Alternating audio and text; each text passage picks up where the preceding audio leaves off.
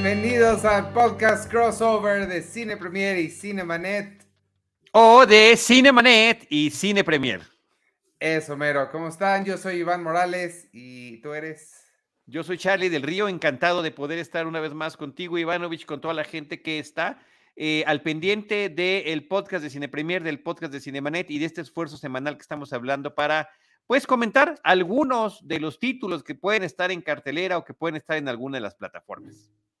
Sí, este ha sido una semana, una semana pesada, muchas cosas, sobre todo no, no, no, no tan interesantes, entonces, eso ha resultado en muy pocas cosas que pude ver, al menos yo, pero una de la que tengo muchísimas ganas de hablar, porque me tardé demasiado en llegar a ella y la verdad es que me está encantando, pero antes de eso, antes de entrar, si quieres, en materia pesada, sí me gustaría hacerles una invitación. Amigos, el 6 de octubre comienza el Tour de Cine Francés 2022, que como saben es una de las actividades favoritas de, de Cine Premier Hemos sido aliados de ellos durante muchos años porque de verdad es algo que disfrutamos muy padre. El Tour de Cine francés, la particular, particularidad que tiene es que traen películas francesas, pero muy accesibles. No es este, para alguien que nunca haya ido, no se esperen películas muy densas o muy, eh, no sé cómo, no sé qué otro adjetivo utilizar, pero son películas muy accesibles, son películas comerciales, son películas que funcionan muy bien para cualquier público, entonces les hacemos la recomendación de ir, darse una vuelta la semana que entra.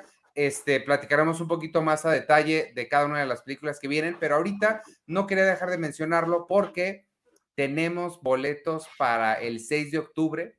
Este, vamos a tener una premier exclusiva para nosotros.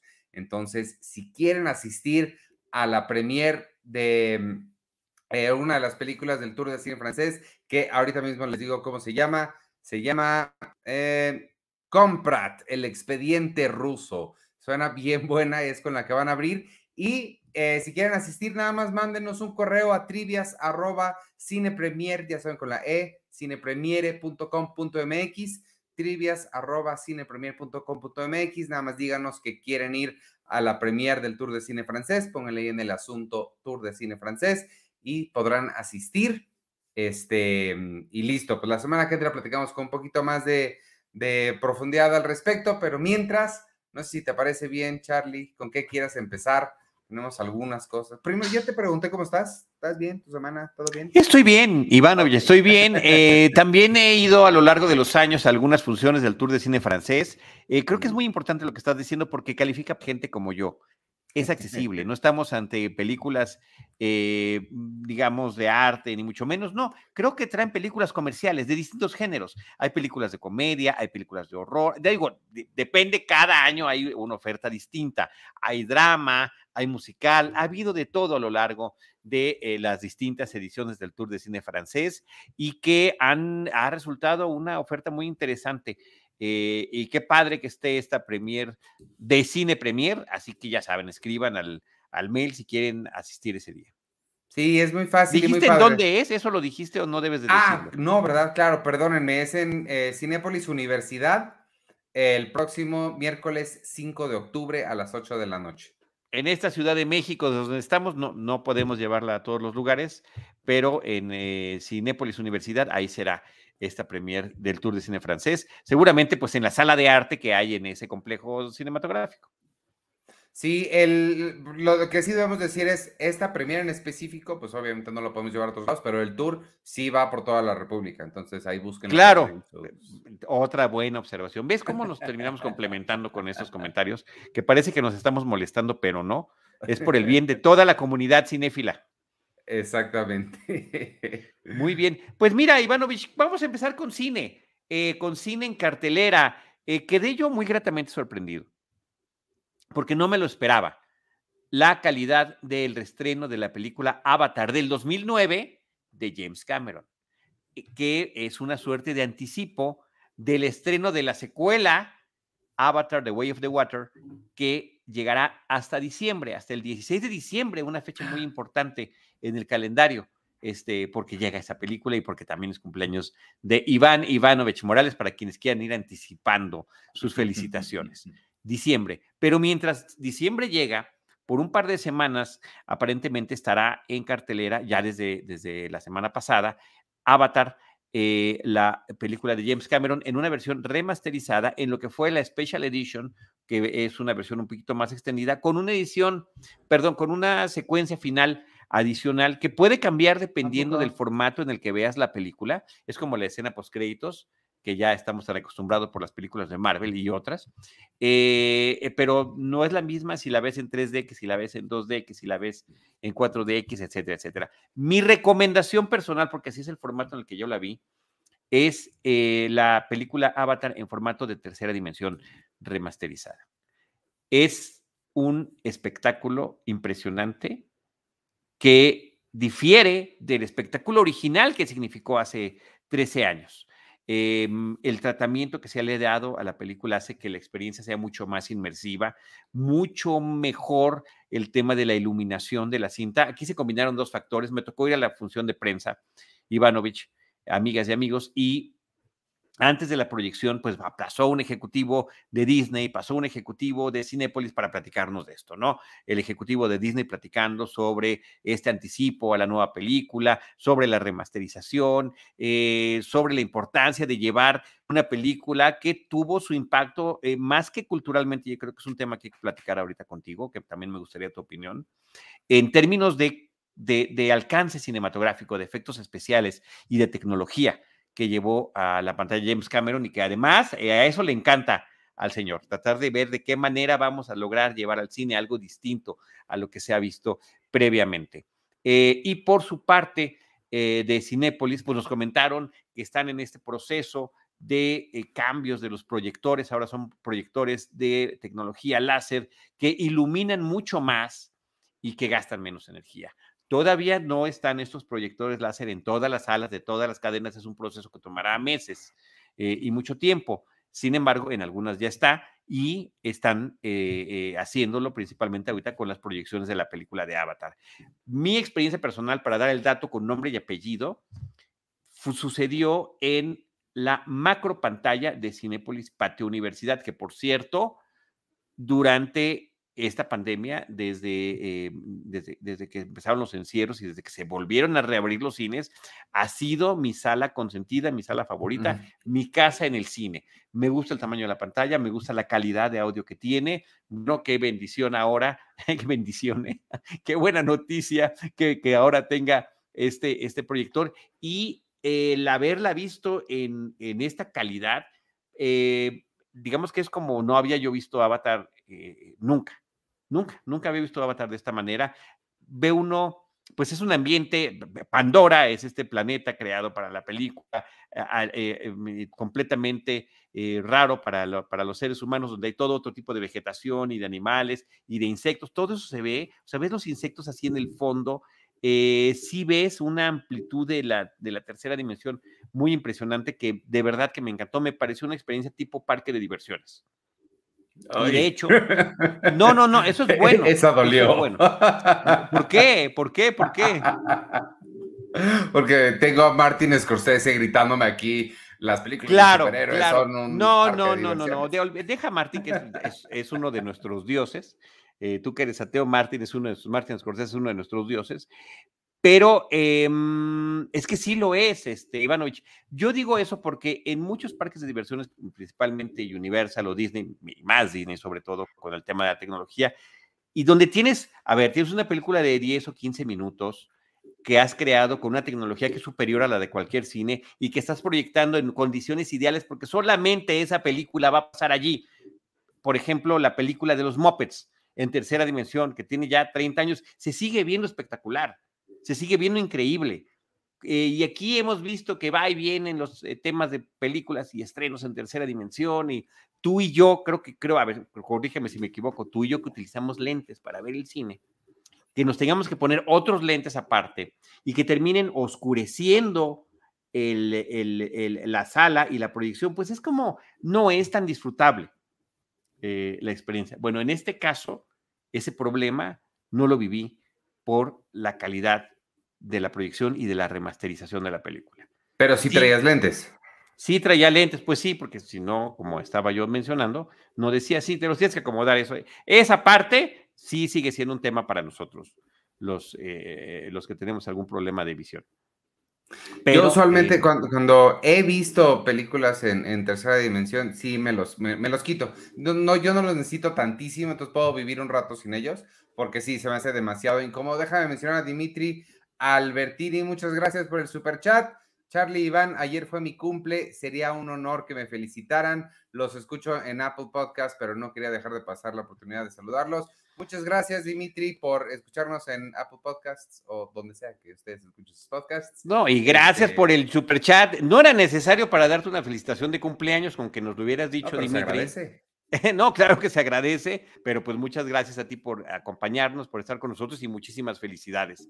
Este, ojalá que celebres tu cumpleaños viendo Avatar en la pantalla grande. Yo no sé, Ivanovich, em, no te veo muy convencido. Yo he estado sospechosamente callado durante todo. Muy sospechosamente callado. Déjame digo otras dos cosas antes de cederte la palabra. Una es que muy recientemente vi eh, nuevamente Avatar en casa. Eh, justamente mi hijo no la había visto, íbamos a ir a los parques de Disney. Hay una tierra de, de Avatar, el mundo de Pandora, hay dos atracciones. Yo quería que la fuera a ver. Y así, así hicimos de varias películas que sabíamos que íbamos a tener atracciones, para tener los antecedentes y disfrutarla más. Entonces, em, eh, la tenía yo muy reciente y dije, híjoles, echarme otra vez tres horas de Avatar, quién sabe, ¿no? Pero, súper valió la pena haber ido. Sí, es una nueva experiencia. He dicho. Según yo, de hecho, en mis recuerdos, a la premier fui, eh, fue ahí en Cinepolis Universidad, y te recuerdo a ti ahí. Siento que fuimos a la misma función de, prensa o de premier. Hace 13 este, años. Sí, hay, dos películas que recuerdo haber visto contigo en el estreno. Una fue, eh, una es esa, y la otra es cuando te conocí en episodio 3, este, que iba yo con César Albarrán, seguramente también Carlos Gómez y me acuerdo que ahí haberte conocido. Según yo también en Avatar estabas.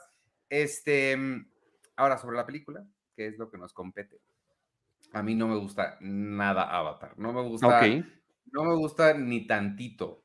Eh, me recuerdo que salí molesto, o sea, por diferentes cosas además. En primera, porque es, un, es una historia que he visto 80 mil veces me gustó más cuando se llamó Pocahontas o Danza con Lobos. Danza con Lobos. O la que quieras de Hombre Blanco viene a salvar a nativos. O un poco, o un poco Dunas también. Este, y no, la verdad es que no, a mí nunca me gustó. La he visto nada más una vez en aquella función. Tengo, y te voy a ser bien honesto, tengo cero interés en volver a verla. Y a mí la cosa con las películas espectáculo, que es lo que son estas, este, películas guion espectáculo, están muy padres. Yo no tengo nada en contra de ellas. Traes ahí una playera de Jurassic Park, que es una de la historia. Ahí está, ahí está. disfruté enormemente, no sé, Guardianes de la Galaxia, este, Thor, Ragnarok, em, pero sí me tienen que enganchar como por todos lados para mí no es suficiente que el puro espectáculo. También necesito que la historia me guste, que los personajes, todo como película completa, no nada más la parte de espectáculo me agarre. Y em, la historia de Avatar sí me deja para mí muchísimo que desear y me desconecta por completo. Entonces, por más espectaculares que estén los visuales y que lo están, lo estaban en 2009 y seguramente lo siguen estando con todo lo que acabas de describir para mí no es suficiente. Sí necesito yo algo más. Ese, esa historia que me cuenta. El mismo James Cameron hizo Titanic, que es una película que vemos aquí en casa cada año, porque en mi cabeza es película navideña. Este... ¿Quién sabe? Pues, felicidades. Se ahogaron todas estas personas. ¡Feliz Navidad! y es totalmente espectáculo. Y es también una historia súper trillada. Es Romo y Julieta en un barco, pero me funciona y Avatar nunca me funcionó. Creo que también se mezcla mucho con mi, em, eh, no es que sea disgusto, pero mi no conexión con la fantasía. Entonces hay como muchas cosas ahí que, que me desconectan mucho de Avatar y sí, o sea, sí, no. Ok, Ivanovich, mi pregunta es, ¿cuándo fue la última vez que viste Avatar? Eh, una vez, la he visto una vez en mi vida en esa ok, función. ok, ok, híjoles. Quisiera yo convencerte para que la fueras a ver otra vez. A ver, primero, espérame, es que hay varios comentarios. Este, Jimmy Arzube dice, Avatar me pareció a un hombre llamado Caballo, un western de 1970. Cuando yo vi un hombre llamado Caballo hace mil años, el siglo pasado, me quedé impactado. Richard Burton era, eh, no, eh, el que fue el, este, eh, el, el- el viejito, el primer viejito de, de Harry Potter. Dumbledore, el primer Dumbledore. Él es un hombre llamado Caballo. El actor que se llama el primer Dumbledore, por el amor de Dios, No sé quién fue el primer Richard Dumbledore. Harris. Richard Harris. Ah, Richard Richard Harris. Harris. uh, sí, ok. El nombre lo ubico, bueno. no sabía que había sido Dumbledore. Fue el, pues, se, murió y ya no pudo seguir siendo Dumbledore. Cometió ese error. Este, em, es un una película espectacular. Sí, con esa se conecta también. Es una de tantas películas con las que se conecta. Eh, Dimitri Albertini dice que siempre se quedó con ganas de verla en 3D. Este, y que la odió en el cine hace 13 años y la volvió a ver hace cuatro meses y le gustó mucho. Ahí, un poco por ahí va el comentario que le quiero hacer a Ivanovich. Eh, Víctor Recino, saludos. Él le manda felicitaciones también a Dimitri. Y Ángel López dice que si ya vimos Cyberpunk en Netflix, toda una joya del anime actual. No la hemos visto. A lo mejor estaría bueno echarle un ojo para poder comentarla por acá. Saludos, Ángel. Gracias por estar aquí con nosotros. Mira, Ivanovich, eh, es una película derivativa. Eh, Avatar, sin duda alguna, y nos recuerda todo eso que estás mencionando y lo que está mencionando también Jimmy. Richard Harris, gracias, Abraham. Sí, efectivamente, se me estaba yendo en los, los, los, los caballos aquí, estaban galopando alegremente en mi cabeza, o mis ratoncitos. Y, em, y eso me hizo que efectivamente mi experiencia hace 13 años no fuera tan grata con la película. Eh, decir, como dices tú, sí, es como la misma historia, otra vez contada. eh, sí tiene este espíritu de tratar, es una película que habla sobre la ecología, nuestro contacto con la naturaleza, el respeto al prójimo, el respeto al medio ambiente, todo eso está muy bien y que son temas importantes de la ciencia ficción, pero efectivamente conectados con otros que ya conocíamos. Lo mismo puede decirse de mi película que me hizo amar el cine que se llama Star Wars, La Guerra de las Galaxias, la original. Claro, sí. También es una película eh, exageradamente derivativa que le debe a todo mundo a los seriales del cine, a las películas de acción, a las de piratas, a las de ciencia ficción, a, a, a Flash Gordon, a Buck Rogers, a quien quieras. Y termina funcionando muy bien. Sí. Y luego también habría que mencionar, pero no dejan de ser ambas, a pesar de ser películas derivativas, crearon su propio universo en función de eso. No están basadas en algo en particular, ni en ninguna novela, ni en ninguna obra de teatro, ni en ninguna estampita, ni en ningún parque de diversiones, nada. Sí, eh, Mars Attacks, la película de Tim Burton, está Ah, basada claro, son tarjetas. en, una, en unas estampitas Sí. de marcianos de los 50, me parece que eran. Nada más por dar un ejemplo. Hoy eso en día, 13, de- tres años después, donde todos los estrenos son la adaptación del cómic, la secuela de la adaptación del cómic, el spin-off de la adaptación del cómic, eh, la precuela, la live action de la animación, bla, bla, bla, bla, bla, bla. Digo, todo lo que se anunció en la D23 de Disney, pues creo que el 2% será material original y que todavía falta para que lo podamos ver Sí, de como lo fue Red, por ejemplo, que fue una súper grata sorpresa de una de las películas más recientes de Pixar. Entonces, creo que eso hay que revalorarlo. Ahora, bueno, está a punto de cometer el mismo error porque se ha tardado 13 años, ¿no? Desde que se estrenó. O sea, James Cameron nos ha privado de ver más películas de él que a mí me han gustado mucho las que ha hecho. Este, y, y ahora pues está concentrado en cuatro secuelas de Avatar, empezando por la que se estrena el día de tu cumpleaños. Así que deberías de apreciar ese regalo que te está ofreciendo James Cameron y que no quieres ver. No, Entonces, sí espérame, ah, la ya nada más, originalidad, eso sí. ya nada más. Eh, revalorarla para que puede que llegues a la misma conclusión, sí, pero te invito, Ivanovich, a que como experiencia de alguien que adora los parques de diversiones y que adora el cine, que veas una experiencia similar en la pantalla y que me des también, porque me encantaría escuchar tu punto de vista 13 años después de haberla visto. ¿Qué opinas de las, alguien mencionó ahorita en el chat, las salas estas 4DX? no me, fíjate que no me encantan. Y yo, este, justo le iba a decir, Dimitri dijo que la sí que iba a ver la otra. Yo, Dimitri, te recomendaría, em, pero es cuestión personal, la 3D.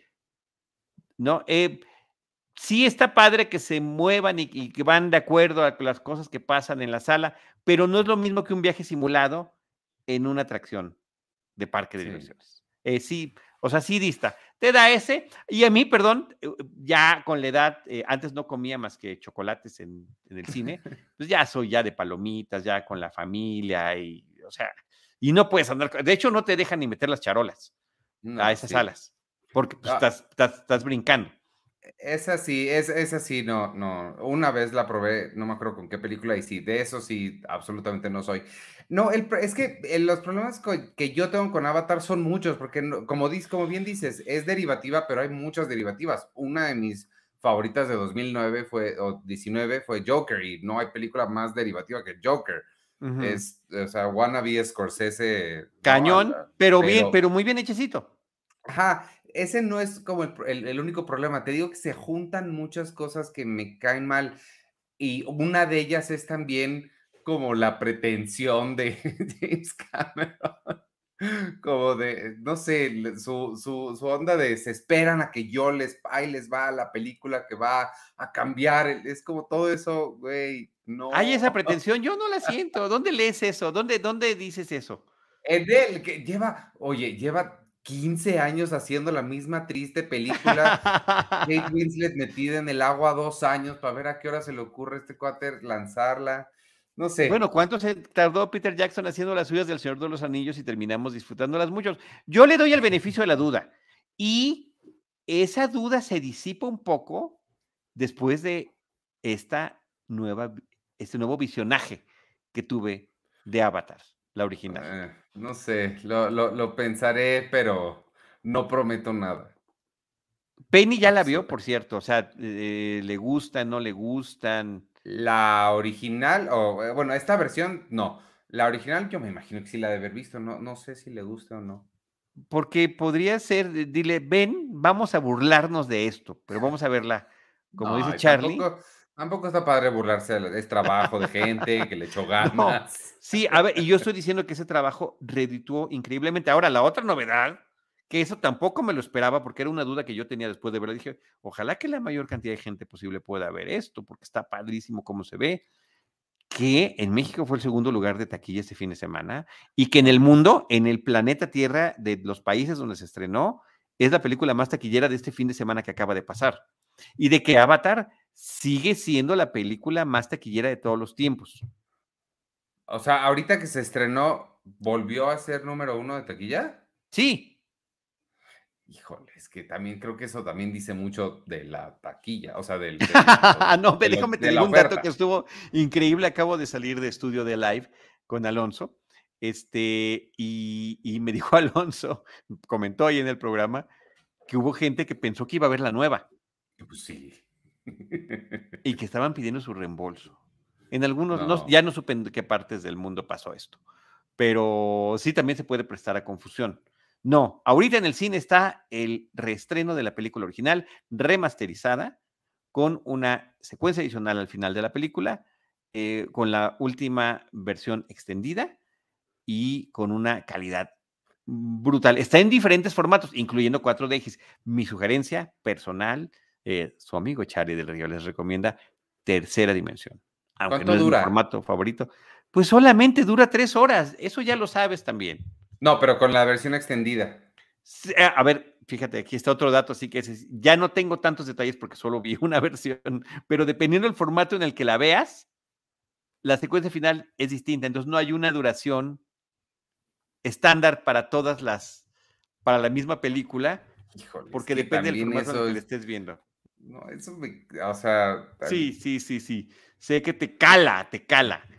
Bueno, ya nada más falta que te dijera, es la peli que te recomiendo. No, este olvídalo. Cerramos esto. Gracias por conectarse, amigos. No, eso sí no lo soporto. Aguanto todo menos que se refieran al arte cinematográfico como peli. ¿Qué es eso? No, adiós. Ay, ay, ay. Pues bueno, Este, Berenice García dice que no conectó, dice, yo nunca la vi, ya hace un par de meses la puse en Star Plus antes de que la sacaran del catálogo y me quedé dormida, cero conecté. Saludos, Berenice. Qué lástima que no conectaste. 300, em, dice Abraham Elías, la adaptación del cómic basado en la vieja película, etcétera, etcétera, hablando, sí, de todas estas, eh, pues, eh, pues lo, que, lo que le seguimos llamando, le llamábamos así hace un tiempo, crisis de, de ideas, ¿no? Crisis de originalidad, pero pues no, no, no, no, no acaba la crisis. Madame Tussauds salió tanto tiempo después por el gran éxito que fue en China en su reestreno. Gracias, Madame. Fíjate que también Alonso nos puso una, mm, un, un, cuadrito de los distintos reestrenos que ha tenido desde la primera vez que se exhibió en el 2009 Avatar. Y sí, en diferentes territorios se ha estrenado. En China le fue súper bien en un reestreno, le fue muy bien también en, eh, en ciertos países del, del Pacífico Oriente y, em, y ahorita con este reestreno, con esta versión remasterizada, y claro, eso sí, ahí hay una pequeña trampita, todo eso ha ido sumando a su taquilla global de exhibición comercial en pantalla grande, porque cuando estrenó Endgame, la superó y después con su reestreno Avatar dijo, momento, momento, me sigo quedando en el número uno y esto de ahorita que está sucediendo está, está, está abonando a eso. ¿Cuánto tiempo iba a estar en cartelera? Ah, eh, nos dijeron, pues es que depende de la reacción del público. Le fue segundo lugar de taquilla en México después de La Huérfana 2, pues no está mal. Fíjate, después de una secuela, justo lo que andábamos diciendo. Em, y en los pósters de Estados Unidos está anunciada como un evento de, de un par de semanas. Lo, lo, padre ahí es que es como, ¿quién Bimbo también es dueño de Wonder, ¿no? Este, no importa si es Endgame o Avatar, Disney sale ganando. Claro, sí, pero pasó lo mismo. Este Wonder e, era una marca independiente, le fue muy bien y Bimbo dijo, pues le va bien, la compro y, sigo este, manejándola como marca independiente. Porque, y, y, y, trató de conservar esa misma calidad de ese producto que, lo diferenciaba del pan de caja de, Bimbo y, se siguen vendiendo ambos. Pero sí, así es esto, así es esto. Vamos hacia ese totalitarismo comercial del que nos hablaba una película como Robocop, por ejemplo, donde las grandes corporaciones empiezan a quedar con todo. Al final va a haber dos, dos empresas nada más y pues ya todo va a ser hay un libro bien bueno que se llama Jennifer Government, en el que la gente empieza a adquirir, eh, las empresas empiezan a adquirir gente. Entonces, ella se llama, la, protagonista se llama Jennifer Government porque trabaja para el gobierno. Si tú trabajas en McDonald's, te llamas Charlie McDonald's y así todo el mundo. Está bien padre ese libro. Este, bueno, pues de una corporación enorme que se llama Disney, nos vamos a otra corporación enorme, pero ya está cayendo un poquito. Netflix estrenó hace semanas este una adaptación de una novela gráfica que yo llevo literal, yo creo que 20 años queriendo leer. Este, tengo varios amigos que la leen desde hace años y siempre me han dicho, léela, léela, léela. No lo he hecho porque además el, ya el ómnibus, el, la colección completa cuesta como 4 mil pesos. además. Más que nunca me muero por ahora sí leerla. Se estrenó en Netflix la serie de Sandman que originalmente iba a ser una película protagonizada, no, dirigida y chance protagonizada por Joseph Gordon-Levitt. El proyecto cambió de manos, este, se fue a Netflix y la estrenaron, son, son 11 capítulos, me parece.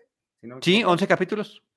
Que déjame este, comenzar, si me das permiso. Yo no la he terminado, voy en el capítulo 6 porque me puse a verla gracias a tu recomendación, recomendación diagonal insistencia porque me daba mucha flojera, no porque no me interesara, sino porque prefería leerla. Pero no, qué cosa, estoy cautivado por, por, por lo que me imaginé que iba a ser. Neil Gaiman, que es el autor de la novela gráfica, para quien no sepa, tiene una imaginación que se desborda por la pantalla, por todas partes. Em, se ve que mm, todas, que no están siento que no está ni la mitad de las ideas que tiene la novela gráfica. El sentimiento que me da la serie es casi como estar leyendo la entrada de Wikipedia de 100 años de soledad, ¿sabes? Como que estoy teniendo la idea general, pero claramente no estoy viendo el material origen. y este, porque sí, noto todas las cosas que no pudieron entrar, pero eh, es lo mismo, o sea, la imaginación de Neil Gaiman me parece una cosa fascinante. Em, las cosas que sí he leído de él y las cosas que he visto que se han adaptado como Coraline, como este, ¿cómo se llama? American Gods. Eh, no, no American Gods, la otra. Sí, sí, sí, eh, American Gods. Sí, pero. La de HBO. No, la otra. Este, la de David Tennant. Esa es, ah, la de, sí, esa es de que no me, no me encantó tanto. Este, pero tiene mucha, me gusta cómo trata estas figuras mitológicas, estas figuras de fantasía, me gusta el tratamiento tan humano que les da, este, y además de eso, nadie me dijo que salía Jenna Coleman, que es una de las, em, de las compañías del Doctor, eh, del Doctor de Peter Capaldi. Ella es increíble y nada más me hace recordar uno de los episodios más hermosos e increíbles de Doctor Who. Eh, fue escrito por Neil Gaiman y, si no han visto nada, vean ese y el de Van Gogh y se van a enamorar de, Doctor Who. Oye, Bad Omens nos está diciendo... Bad Omens, Bad Omens. Pero, pero, eh, pero al parecer no es de Neil Gaiman, ¿o sí? ¿Bad Omens? ¿No es de Neil Gaiman? No. Entonces. Eh, Nos está diciendo nuestro, nuestro, nuestro productor. No, te creo totalmente. Pero, Puede ser que me equivoque, pero empatan, empatan por ahí en, en, temáticas. Pero American God sí y Terry este, Pratchett, es de Terry Pratchett. Y, dice, dice, ah, dice Beto. No, pero les escribieron los dos, Terry Pratchett y Neil Gaiman. Búscale, alguien búscale, yo no. Ya, ya Pepecas ya nos dijo que sí, Pepecas picapapas. Gracias, Pepecas. Muy bien, gracias Beto, gracias Pepecas. Bueno, este, no me gustó tanto esa adaptación. Ah, yo creo que es de las adaptaciones de, de Gaiman, esta es la que más, más, más, más, más, más, más me ha gustado. Pero sí. Caroline? Oh, buen punto. Mm, mm, mm, A ver, para el cine, Coraline, y para la televisión, este, de Sandman. ¿Qué te parece esa respuesta? Órale. Me late. ¿Ya terminaste? Ah, sí, perdón. No, no, es que pensé que te, había, te habías quedado a mitad de una idea. No, no, no, sí, ya. Pero entonces, sí, entonces sí te gustó. Sí, no, la estoy disfrutando enormemente. Eh, eh, creo que está muy padre la adaptación, ciertamente no será igual que, la novela gráfica. Este, está respetando la historia de la novela gráfica original, de lo, que pasó en la primera, que es justamente de qué manera queda atrapado en el mundo de los humanos este dios del sueño, este Morfeo, este, esta entidad que de repente cobra eh, forma humana y que es vista de diferentes formas y con diferentes nombres por distintas culturas eh, y que está velando por nuestra eh, humanidad en la inconsciencia, en este reino de los sueños donde él debe ser el amo.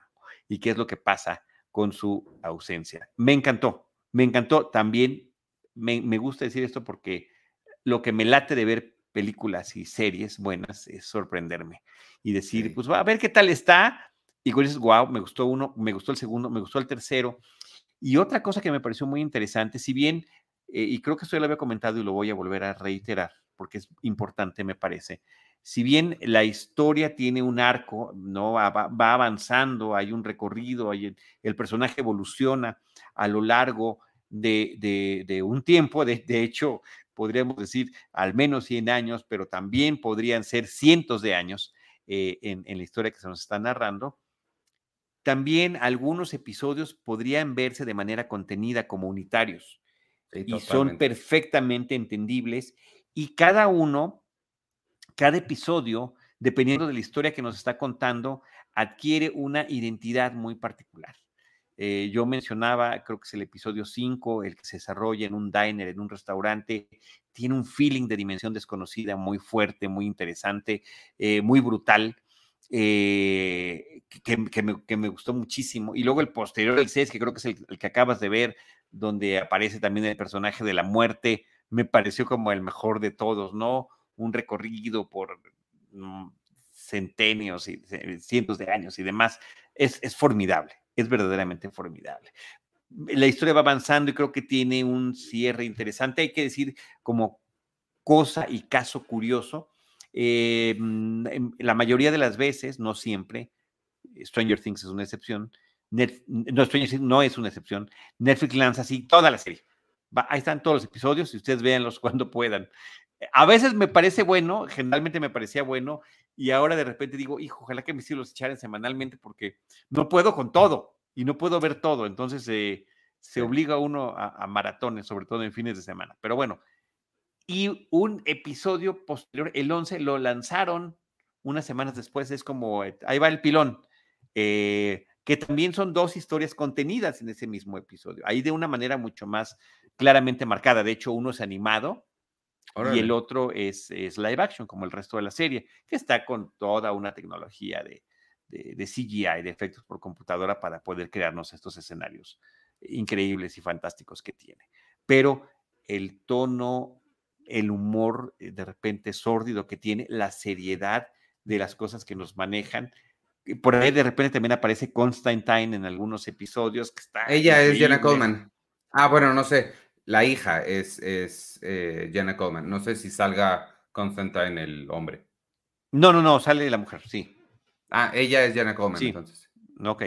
Este, está, e, está increíble. O sea, creo que es una de esas súper grandes sorpresas que está ahorita en la plataforma, una muy buena adaptación de Neil Gaiman, de, de, lo que ha salido en televisión, ciertamente lo mejor. Porque American Gods, ay, se volvió como, y creo que no la terminaron, además, yo no sé si la cancelaron, ya me perdí, este, demasiado sórdida, demasiado intrincada, y esta, a pesar de la magnitud de lo que nos está hablando, de estos seres eh, eh, formidables como dioses, está aterrizada y comprensible y digerible y entretenida. Sí, no se me hizo nada cosas pesada. Que, cosas que me parecen muy buenos atributos para una serie para ver en casa. Entonces, pues ahí está. Em, eh, la recomendación este, enérgica y enfática de este equipo de Cinemanet y Cinepremier o de Cinepremier y de Cinemanet sobre The Sandman. Sí, yo había escuchado que estaba muy pesada, este, y no se me hizo nada, nada pesada. Creo que está, como digo, de nuevo, voy como en el 5, pero hasta ahorita para nada. Y el otro que me faltó mencionar, otro, este, eh, persona que me gusta mucho es Patton Oswalt, hace la voz de sí. El Cuervo. El Cuervo.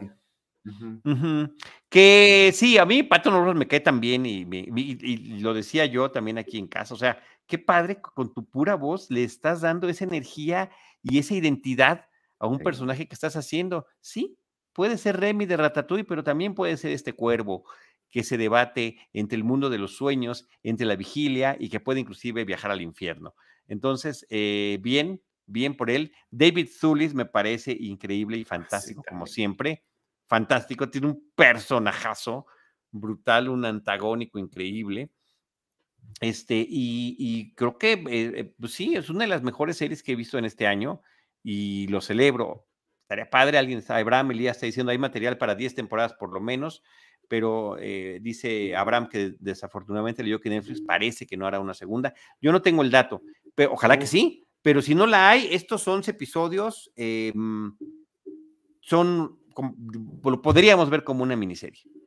Sí, totalmente. Ojalá que sí, yo no he escuchado nada tampoco. Ojalá. Así que ya, bueno, ya lo veremos. Siempre es más interesante hablar de lo que ya existe que de lo que pueda o no venir. Oye, de lo que me enteré que, hablando de cosas que va a venir, el 20 de octubre se estrena una nueva temporada de The White Lotus, lo cual me pone muy nervioso porque... Pues, sí, pero parece que también será una historia contenida, que también será como una misma, como, Nuevos como otra miniserie. Sí. Ah, ok. Ok, no, entonces sí. Entonces, adelante. Que es lo que debieron haber hecho con Stranger Things y quizá así yo seguiría viendo. De acuerdo. De acuerdo, de acuerdo, de acuerdo, de acuerdo. Oye, este, pues ahí está The Sandman. La otra que empecé a ver, no sé ni por qué, eh, no, no, sabía que venía, de repente me lo, me lo puse ahí. Los asesinos seriales siempre son, creo que a todo, todo mundo tiene, tenemos un lado que nos llama mucho la atención, los asesinos seriales.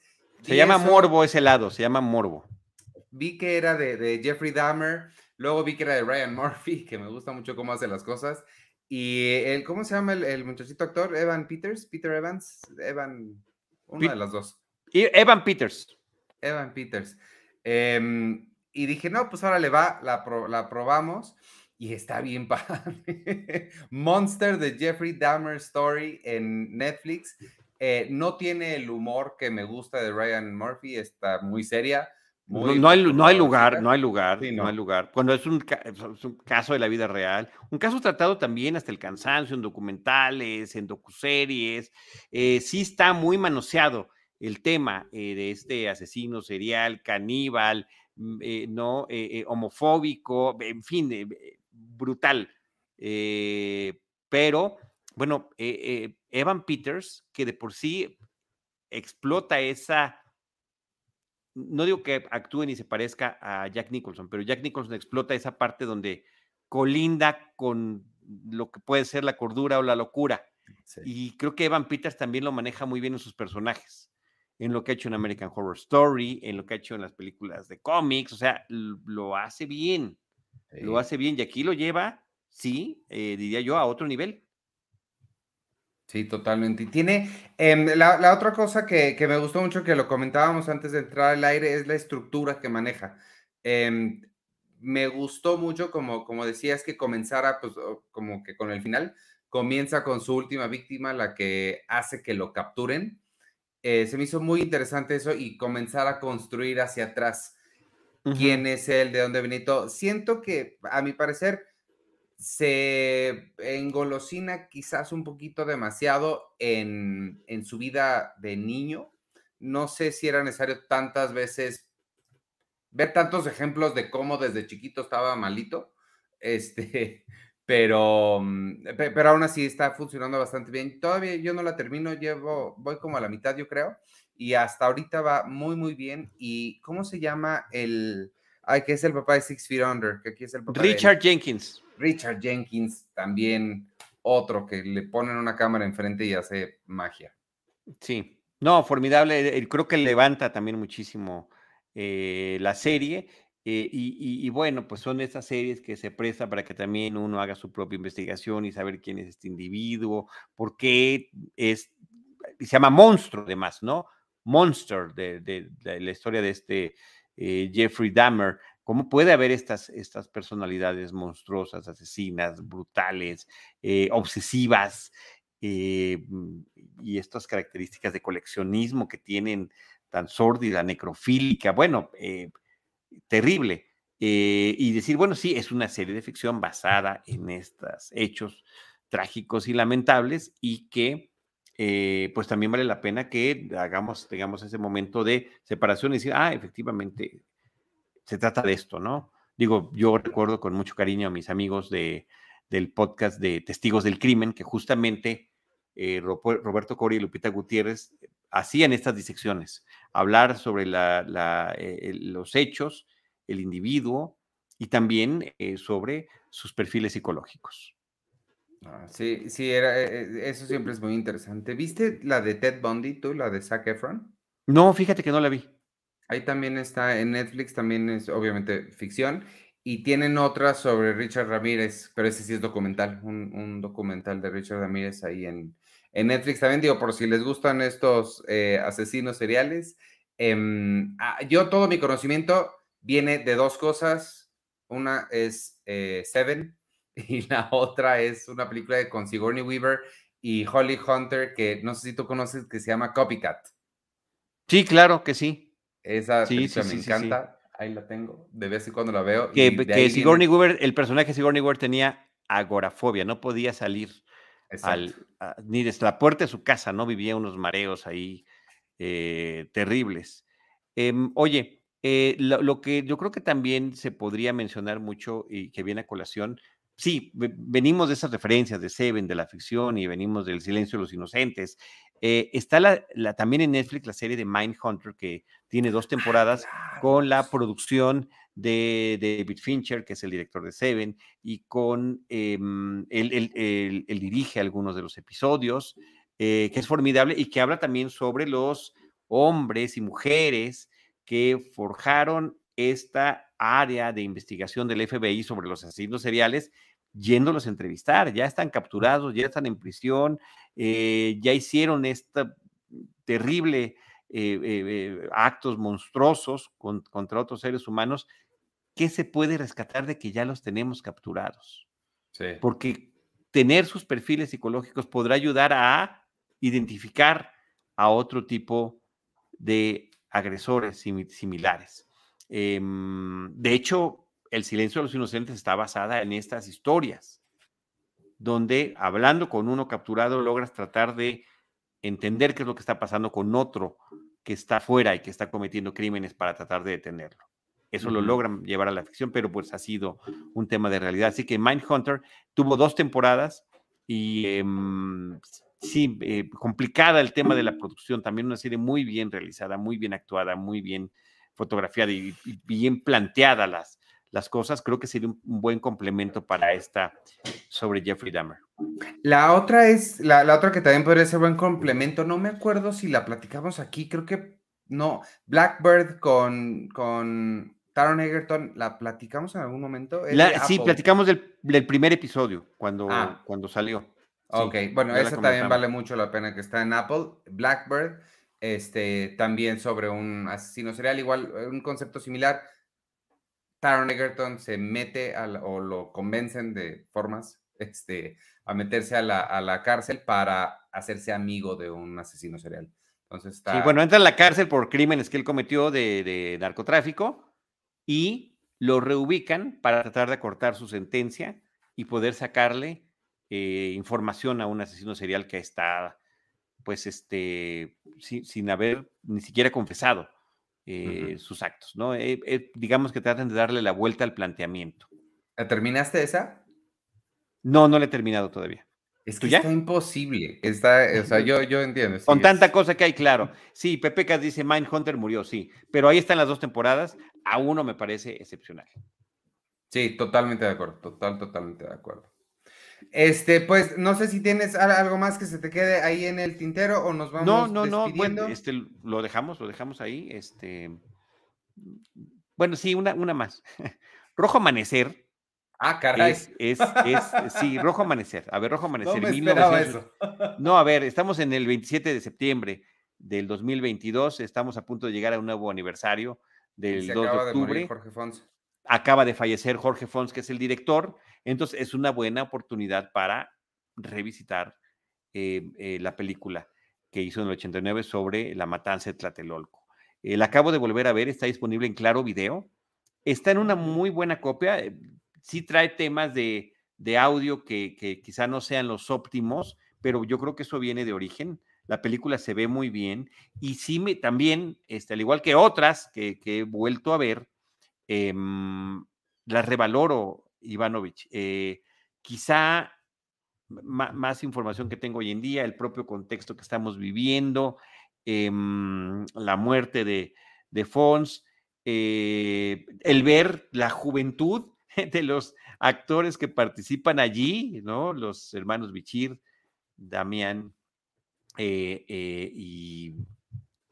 Ay, perdón, se me, se me escapó y Bruno, Damián y Bruno, Héctor Bonilla, María Rojo, por supuesto. Em, y lo interesante del, planteamiento, de cómo partir de un, de un departamento y de audios también, sin que veas nunca la matanza, sin que veas la plaza, sin que veas soldados, sin que veas helicópteros, te da toda la información que además es un, es un guion muy bien elaborado. Entonces ahí está la película disponible en Claro Video para quienes tengan esa curiosidad, revisitarla, vale muchísimo la pena. Este, y pues ya viene un aniversario más del 2 de octubre y pues estamos viviendo en la realidad nacional temas que finalmente, eh, lamentablemente, conectan con todo esto. Entonces, em, y bueno, dicen que también está en YouTube. Puede ser, sí, gratis, pero este, sí, no, no, sé qué tal está la calidad de la de YouTube, la que yo vi en Claro Video se veía súper bien y no es que se anuncie porque pues, creo que rara vez mencionamos esta plataforma de Claro Video. Oigan, em, y, la que también eh, tengo que ver porque esa la tengo en, formato casero, El Callejón de los Milagros, que es del 95 también de Jorge Fons. Pues bueno, las vamos a comentar, eso sí es anuncio Ivanovich, este jueves en Citizen Boomer. Entonces, para quienes quieran ver ese programa, pues ahí vamos a estar hablando. Esos van a ser nuestros temas de la, de la semana. Este, mm, me, encanta tu diversidad para que nadie diga que no hay diversidad. comenzaste hablando de Avatar y terminaste con Rojo Amanecer. Nada más quiero señalar eso. Este, y ahorita que estoy viendo aquí los, los comentarios, apenas y mencionaste el comentario de, Johan y quiero saludarlo a él y a Joel, nada más eh, especialmente a ustedes dos. Eh, gracias por, por, vernos. Y eh, pues nada, pues vámonos, a menos que tengas alguna otra. Bueno, Víctor Recinos, de asesinos seriales de agentes del FBI, entrevistándolos está No Man of God con Elijah Wood. Y eh, Pepecas dice la serie de Amazon sobre el 68 también estuvo bien. Un extraño enemigo. Este, sí, así se llama, creo que así se llama. Con Daniel Jiménez Cacho, que es el gran villano del Callejón de los Milagros, por cierto. De hecho, esa es una muy buena conexión con lo que tengo que seguir, con lo que tengo que decir ahora, que son los estrenos semanales, porque en Amazon Prime se estrena el 30 de septiembre, es decir, creo que es el viernes o el jueves, eh, la temporada 2 de Un extraño enemigo. Entonces, eso es muy relevante para lo que acabas de decir. Ya ves qué bueno soy conectando cosas. Ah, pues sí, ahí están, ahí están las conexiones hechas y derechas. Este, pues vamos, entonces, si te parece bien, nada más déjame decir rapidísimo, este jueves llega a los cines Sonríe, una cosa de terror. Eh, también Águila y Jaguar, Mira cómo corren hasta que mueras. Y el otro Tom, Em, no sé nada de ninguna de esas. A Netflix llega Rubia, que es la nueva de Andrew Dominic con Ana de Armas sobre Marilyn Monroe, que se ve increíble. Es mañana, desafortunadamente nuestro programa lo grabamos los martes, pero ojalá fuera los, los miércoles para poder platicar de ella. En Filmsteria seguramente sí les va a tocar hablar de ella. Em, Rainbow, que es una nueva película inspirada en El Mago de Oz, pero con adolescentes Suena razonablemente interesante. En Amazon, como ya dije, Un extraño enemigo, temporada 2. Además, la temporada 2 de Home Economics, que es una sitcom con Topher Grace y Carla Souza, que a mí me gusta mucho. Y una cosa que se llama My Best Friend's Exorcism, el exorcismo de mi mejor amiga. Este es interesante. A Disney Plus llega Abracadabra 2 y The Mighty Ducks temporada 2. Em, acuérdense, antes de despedirnos, les recuerdo, manden sus mails a trivias.cinepremier.com.mx para llevarse uno de los boletos que tenemos para la premier del Tour de Cine Francés que se va a llevar a cabo el próximo 5 de octubre a las 8 de la noche en Cinepolis Universidad. Y sin nada más, nos vamos despidiendo. Creo que Charlie está congelado, pero congelado. No, no, estoy congelado, ah. estoy haciendo la promoción de Smile, que así ha sido. Yo estoy haciendo tiempo a lo burro para que regreses. Adiós, nos vemos. Yo soy Iván Morales y me pueden seguir en arroba Iván Morales y en todas las redes sociales de Cine Premier, arroba Cine Premier con la E al final.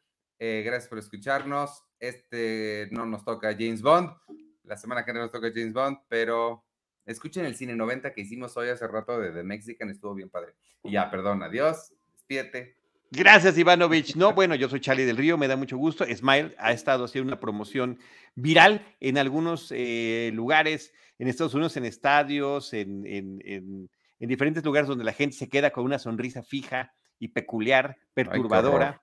y Ivanovich había pensado que me había congelado. Eh, es, gracias a todos por esto. Citizen Boomer ya lo anuncié. Eh, tenemos pendiente Seinfeld, eh, saldrá en algún día de la semana ah, sorpresa, sorpresa, así que no, no, eh, no se despeguen de las redes sociales o de su YouTube o de su Facebook para saber en qué momento llegará ese nuevo episodio. Seguimos en la novena temporada y estamos muy entusiasmados de que pronto, pronto llegará el final de, pues, de este recorrido de nueve temporadas y 180 episodios de Seinfeld, un episodio a la vez, Ivanovich. Sí, creo que eso es importante. Sí, lo es. En algún momento tenemos que regresar esta semana. Adiós. Yo soy Charlie del Río y les recuerdo que nosotros, en Cine Premier o en Cinemanet, estaremos esperándoles con cine, cine y más cine. Esto fue Cinemanet. El cine se ve, pero también se escucha. Les esperamos en nuestro próximo episodio. Cine. Cine. Y más cine.